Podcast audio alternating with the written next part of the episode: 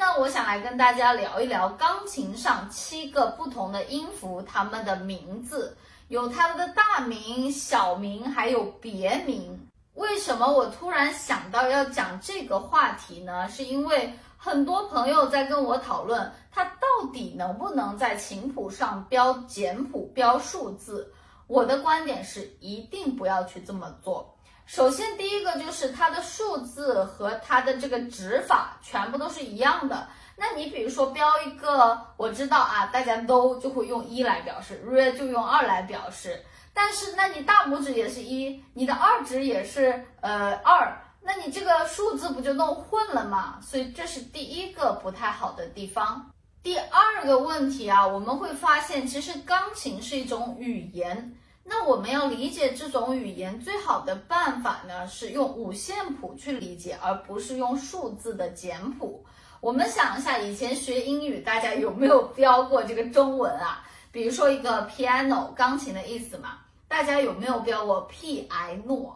那是用中文翻译过来的，这种翻译就非常的生硬。那我们知道，你想要学好英语，最好的办法就是去到一个讲英语的国家去学，去开口说。那钢琴也是一样的，你不需要去到哪个国家，你只要去按照它的音乐世界里的，特别是钢琴世界里的标准这种语言基础去学，你才能把它学好。所以呢，我觉得大家千万不要在刚开始学的时候就因为标简谱简单。然后去把它标的一大串，这样对你日后的学习啊认谱是一点帮助都没有的。好，那我们今天就来讲一讲钢琴上这七个音，它们每一个名字到底是什么样的。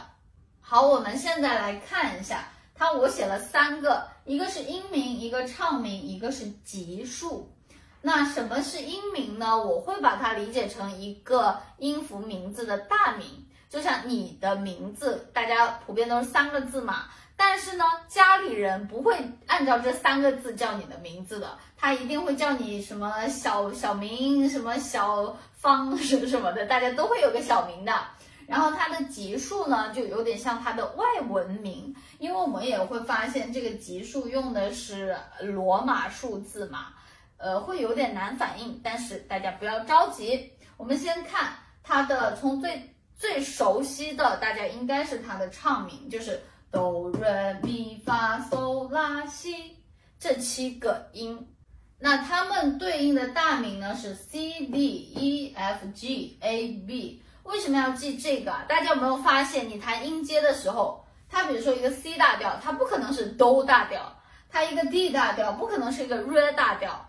所以你一定要把这个音名记清楚了。我们怎么记啊？它是把 A、B 两个数字移到后面去了，那这个是按照顺序 A、B、C、D、E、F、G 嘛，把这个 A、B 移到最后，A、B、C、D、E、F、G、H、I、J、K、L、M、N，那后面的我们不用按照字母歌去唱，前面的只要记住 A、B、C、D、E、F、G，一定要记住哦，哆、瑞、咪、发、嗦、拉、西。七个音，它们的大名以及它们的小名。